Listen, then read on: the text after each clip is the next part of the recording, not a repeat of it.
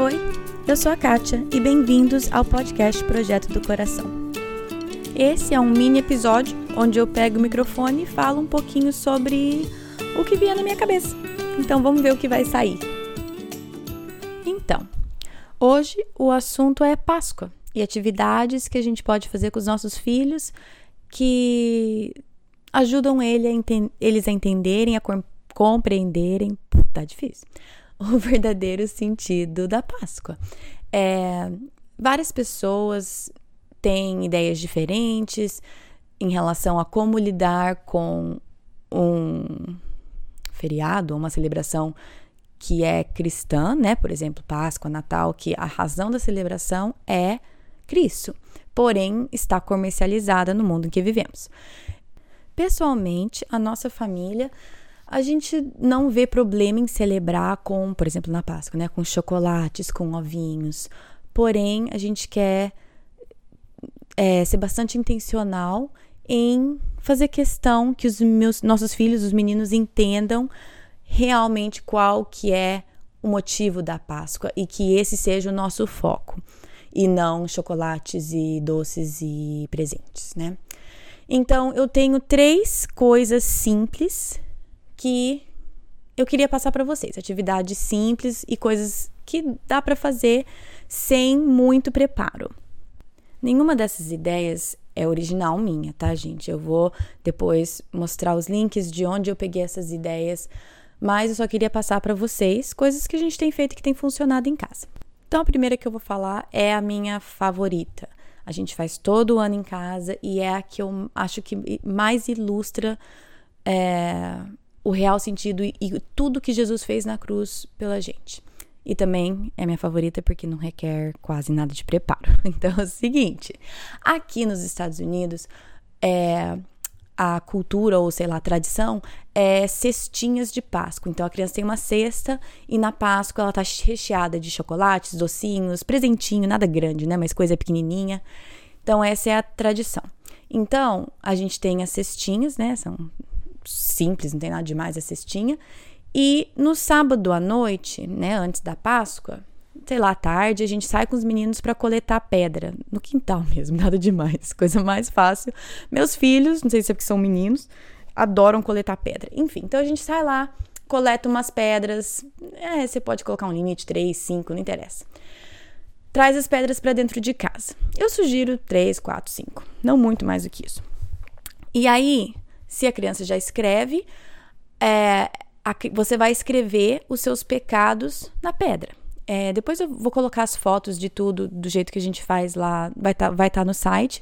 Mas, por exemplo, pode colocar mentira, escrever mentira numa pedra. Você pode, pode colocar é, desobediência, é, enfim. Você deixa a criança. O que, o que eu acho legal disso daqui é você deixar a criança surgir com o que ela acha que são os pecados dela. E aí pode abrir um leque para uma conversa super legal e tudo mais. O grande lance aqui é que o papai e a mamãe também fazem isso. A gente também coleta pedra e a gente também escreve os nossos pecados. Porque uma das lições, acho que vocês vão ouvir eu falar sobre isso em todo o santo episódio, mas o que eu acho tão importante é que os nossos filhos entendam que a gente erra, a gente peca e sim, somos adultos, só que a gente peca e precisa da graça e do perdão de Deus até muito mais do que eles, né? E que eu quero modelar para os meus filhos. É, eu quero modelar para eles. Gente, eu fico emocionada com essas coisas, mas eu quero modelar para eles. Que eles me vejam, me errando, eles vejam, mas é o maior desejo do meu coração, que eles me vejam me arrependendo dos meus pecados na frente deles, dos pecados que machucam eles, dos que machucam o pai deles, do jeito que eu piso na bola nos meus relacionamentos. Eu quero que eles me vejam reconhecendo isso, pedindo, pedindo perdão e buscando, é, buscando a mudança. Enfim, ai, tô chorando. Ai, enfim. Então, cada um vai escrever os pecados na pedra. É, Aí você coloca as suas pedras dentro da sua cestinha. E você explica para o teu filho, para tua filha, é só isso que você merece. a sua cestinha de Páscoa, ela só merece estar recheada de pedras. Porque você não merece nada além disso. Gente, eu sei que isso parece super cruel, mas segura até o final, porque a lição é boa. Então, eu quero, eu quero muito que meus filhos entendam que nós não merecemos nada, nós não merecemos nada de bom. Nada. E, e aí tá, gente. Agora, é que agora a gente já faz isso vários anos, nossos filhos já sabem o que, que, vai acontecer. Mas então, você põe as pedrinhas dentro da cesta e você pega qualquer pano vermelho. Em casa é um lençol, tá, gente? Não precisa ser nada chique. A gente pega um, o nosso lençol vermelho e joga por cima das cestinhas cobertas de pedras. A gente explica que é o sangue de Jesus cobrindo os nossos pecados. E vai dormir. Aí a mágica acontece, né? A mágica da, da Páscoa. Que é, né, obviamente, mamãe e papai que fazem. Mas a gente tira o lençol vermelho depois que eles vão dormir. Tem uma, uma outra cesta que aparece magicamente que está escrito Jesus. Todas as pedras vão para a cesta de Jesus e as cestas dos meninos são recheadas de chocolates, presentinhos, doces, todas as coisas de Páscoa. Então, quando eles acordam, eles vão e veem a cestinha deles, que estava só com pedra, que era só isso que eles mereciam, recheada de coisas boas, lindas, deliciosas. E a de Jesus com as pedras deles, da nossa família inteira. Acho que a primeira vez que eu li sobre essa ideia, o meu mais velho, Lucas, acho que não tinha nem um ano, mas na hora eu sabia que era uma coisa que eu queria que fosse tradição na nossa família, porque é uma coisa tão simples, mas demonstra tão claramente o que é que Cristo fez pela gente e o que é o que ele faz diariamente, porque os nossos pecados estão lá.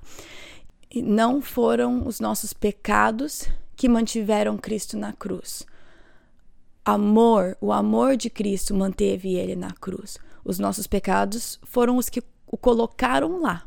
Só que ele tinha o poder de mudar aquilo na hora. O que manteve Cristo na cruz foi o amor dele pela gente. Eu quero que meus filhos entendam isso. Então, ui, gente, fiquei emocionada com essa. Essa é a minha, essa é a primeira.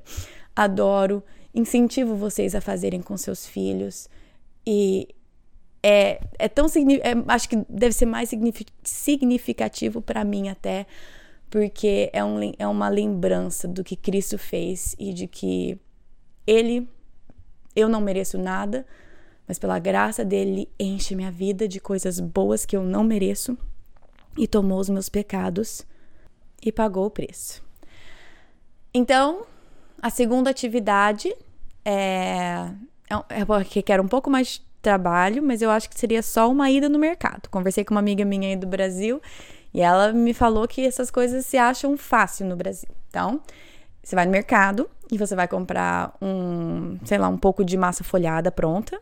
Não faça massa folhada na tua casa, não se dê esse trabalho. Ou se quiser, faça. Mas enfim, então uma massa folhada, marshmallow, de preferência branco, se tiver.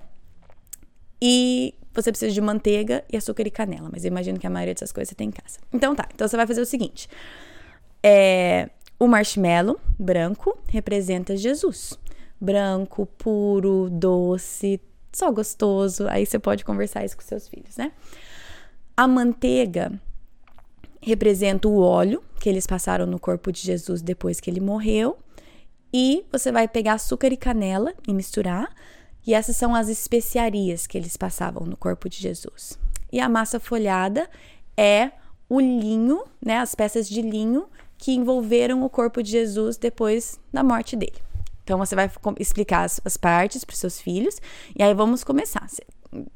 Eu sugeriria fazer um desses pãezinhos. Gente, eu nem falei o nome. O, negócio, nome dessa atividade chama Pãozinho da Ressurreição eu sugiro cada, cada membro da família fazer um pãozinho da ressurreição. Com ajuda, é claro, meu filhinho de dois anos, a mamãe e o papai que vão fazer a maioria. Mas deixa, deixa as crianças fazerem o máximo possível. Então, pega Jesus puro, sem nenhum problema e você, sem nenhum pecado, e você passa ele na manteiga, passa o óleo no corpo dele, né? Aí você passa o corpo dele nas especiarias, no açúcar e canela. Aí você põe ele num quadradinho de massa folhada e você envolve ele com a os, o pano de linho, né? Então, aí que vai a mãe e o pai com cuidado de fechar bastante as bordinhas, porque não pode vazar nada. Então, fecha bem a massa folhada ao em volta, faz um pacotinho. Também vai ter foto no site se quiserem dar uma olhada. Aí, você coloca numa assadeira untada, né? E põe no túmulo, que é o forno. E deixa assar lá mais ou menos 20, 30 minutos. Fica de olho, só a hora que começar a dourar você tira. E aqui que vem um milagre. Quando você abre, obviamente, o marshmallow derreteu. Então você vai abrir e o túmulo, entre aspas, está vazio. Não tem o um marshmallow lá. E isso é super legal. Toda vez que a gente faz, meus filhos acham o máximo.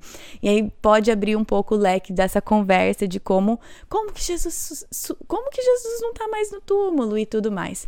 Então é uma atividade super divertida, super simples e que eu também acho a simbologia super legal.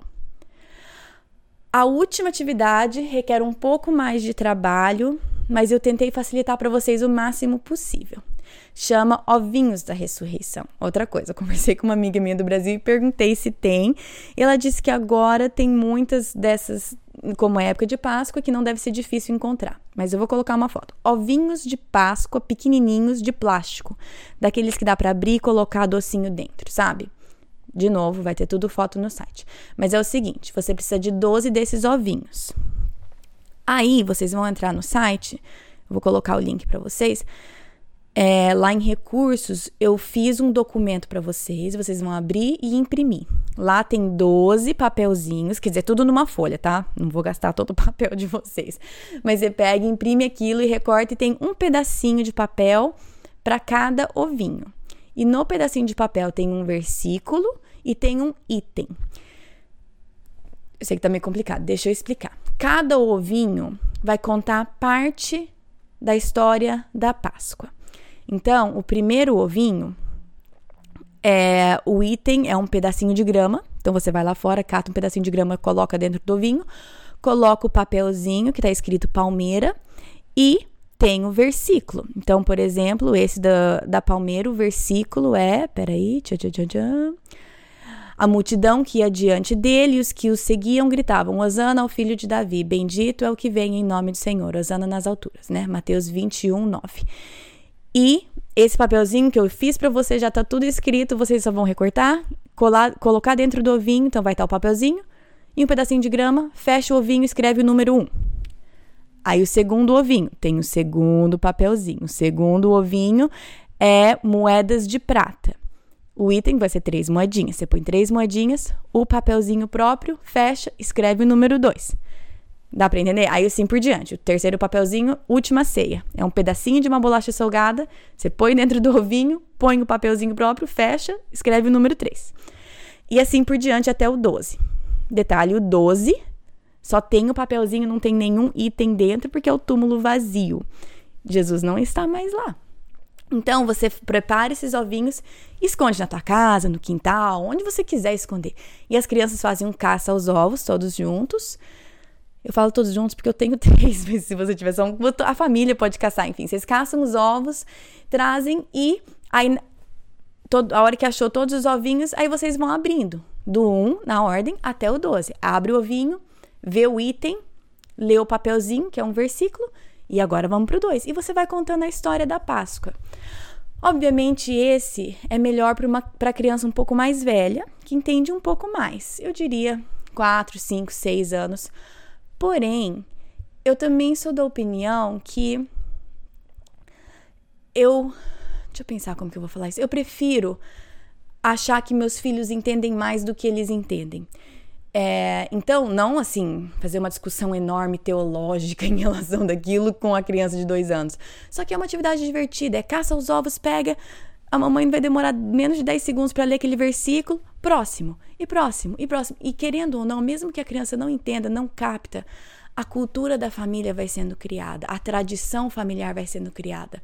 O, o, a raiz de do significado da Páscoa vai sendo semeado no coração da criança. Não interessa que ela tem dois, quatro, seis, oito, não interessa.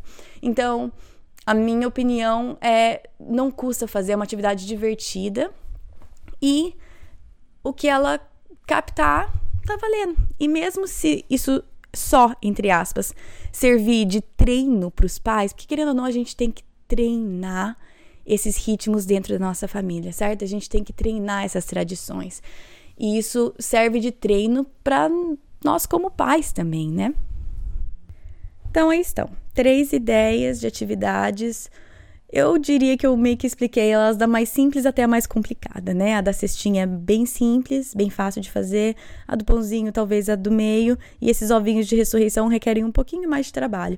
Só que todos os itens ali você deve ter dentro da tua casa. É tipo palito de dente, um pedacinho de pano, um pedacinho de corda. Nada é muito complicado. Então, é. Claro, a última coisa que eu quero fazer é colocar eu sempre falo, né? Não quero colocar um peso de tipo, ah, eu tenho que fazer essas três atividades agora para meu filho entender o real sentido da Páscoa. Não, gente. É, é, são só ideias, e se isso for trazer benefício para sua família, ótimo, usa. Tem tantas ideias por aí. E também, para ser bem sincera, gente, faz. Acho que faz só um ano. Ou seja, essa é a segunda Páscoa que eu não uso um currículo que eu comprei para os meus filhos para Páscoa. É um currículo fenomenal, chama O Senso da Ressurreição em inglês. Eu vou colocar o link para quem quiser.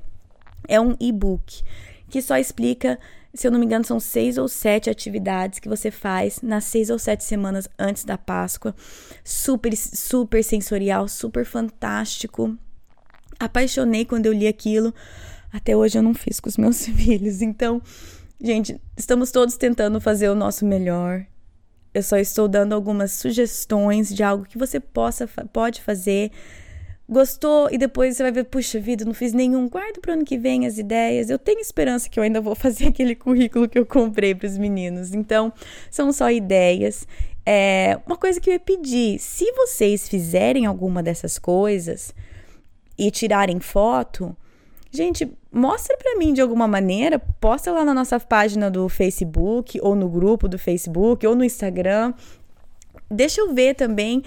Eu amo, amo essa interação que eu tenho tido com vocês desde que começou o, o podcast. Gente, eu tenho conversado com pessoas que foram pro colégio comigo quando a gente era criança, que moravam no meu prédio, pessoas que faziam anos que eu não entrava em contato, outras que a gente era continua amizade, só que agora eu tô conversando muito mais. Gente, isso isso faz tão bem pro meu coração, porque eu tô adorando fazer esse podcast para vocês. Eu estou aprendendo demais com as entrevistas. Mas para ser bem sincera, às vezes vem a dúvida: deveria estar tá fazendo isso mesmo? Eu tô sei lá, eu tô chamando atenção para mim mesma ao invés de apontar para Cristo? Enfim, essas dúvidas que qualquer pessoa que tenta fazer algum ministério tem. Mas cada um de vocês que tem entrado em contato comigo, que tem comentado alguma coisa, que tem mandado algum privado, que tem colocado algum, enfim, cada um de vocês que tem interagido de alguma maneira comigo, com o site, com o Facebook, Instagram, não interessa. Deus tem usado cada um de vocês para encorajar o meu coração. E eu vou começar a chorar de novo, gente. Eu não sei o que está acontecendo comigo hoje. Mas Deus tem usado vocês para encorajar o meu coração. Então, se vocês fizerem alguma coisa, mostre para mim. Eu adoraria ver, adoraria mesmo. É, nós também tem, ou seja, eu tô falando aqui, mas tem a página no Facebook, se você quiser acompanhar, chama projeto, pode, como, gente, como que chama a página do Facebook? Acho que projeto do coração mesmo. Aí também tem o grupo, que é grupo do projeto do coração, pode procurar, eu adiciono vocês lá, quem quiser. Nesse grupo, é, é só se você tiver alguma dúvida, tiver alguma dúvida, quer perguntar ou quer comentar, quer conversar a respeito do assunto, eu gostaria, adoraria conversar com vocês a respeito disso, a respeito de qualquer coisa que vocês quiserem conversar sobre os episódios, enfim. No Instagram também eu tenho tentado também, no Instagram é um pouco diferente, chama PDC Podcast, né? Projeto do Coração. Então, PDC Podcast. Eu tenho tentado uma vez por semana, mais ou menos, falar sobre alguma coisa que eu tenho aprendido durante a semana. Nada demais. Eu não sou boa nessas coisas de tecnologia ainda. Eu tô tentando melhorar. Mas se Deus coloca alguma coisa no meu coração, eu tenho tentado compartilhar. Então, acho que é isso. É, mais uma vez, muito, muito obrigada. Bom, por escutar o podcast, por todo o apoio que vocês têm dado, pelas mensagens que vocês têm mandado. Realmente tem feito toda a diferença e eu creio que Deus tem usado vocês na minha vida diariamente. Então, sou extremamente grata por isso. Eu vou parar de falar, senão eu vou começar a chorar de novo. Não sei o que está acontecendo comigo hoje. Mas, gente, muito obrigada. Tenha uma boa semana. E domingo que vem, o episódio é com a Ellen Kreter. Ela é uma mãe de dois filhos. Ela vai estar tá falando sobre baby blues, sobre dificuldade com a amamentação, sobre, é, enfim, o tema é ser mãe, expectativa versus realidade. E a Ellen é fantástica em ser, ela, ela é extremamente vulnerável, ela não tem medo de falar a verdade, ela fala, mas ela fala a verdade com muita sabedoria e eu não sei nem explicar, mas ela tem o dom de conseguir falar sobre as dificuldades e apontar para Cristo. Parece que sem piscar. Faz, simplesmente faz parte de quem ela é. Então, é, se vocês puderem escutar semana que vem, eu te garanto que vai valer a pena, porque a Ellen realmente tem muito, muito para contribuir. Então, é isso. Até semana que vem. Tchau, tchau. Na Bíblia, em Miqueias 5:5, está escrito que ele será a sua paz. Se eu acredito na Bíblia, eu acredito que apesar das minhas circunstâncias, Ele será a minha paz. Meus filhos estão tocando terror dentro de casa? Ele será a minha paz. Estou me sentindo culpada por não passar mais tempo com os meus filhos? Ele será a minha paz. Estou cansada de ter as mesmas brigas de sempre com meu marido? Ele será a minha paz. Gritei e perdi a paciência de novo? Ele será a minha paz. Vamos tentar lembrar disso e, com a ajuda de Deus, escolher a viver nessa paz todos os dias. Nenhuma dessas ideias. Blá, blá, blá, blá, blá.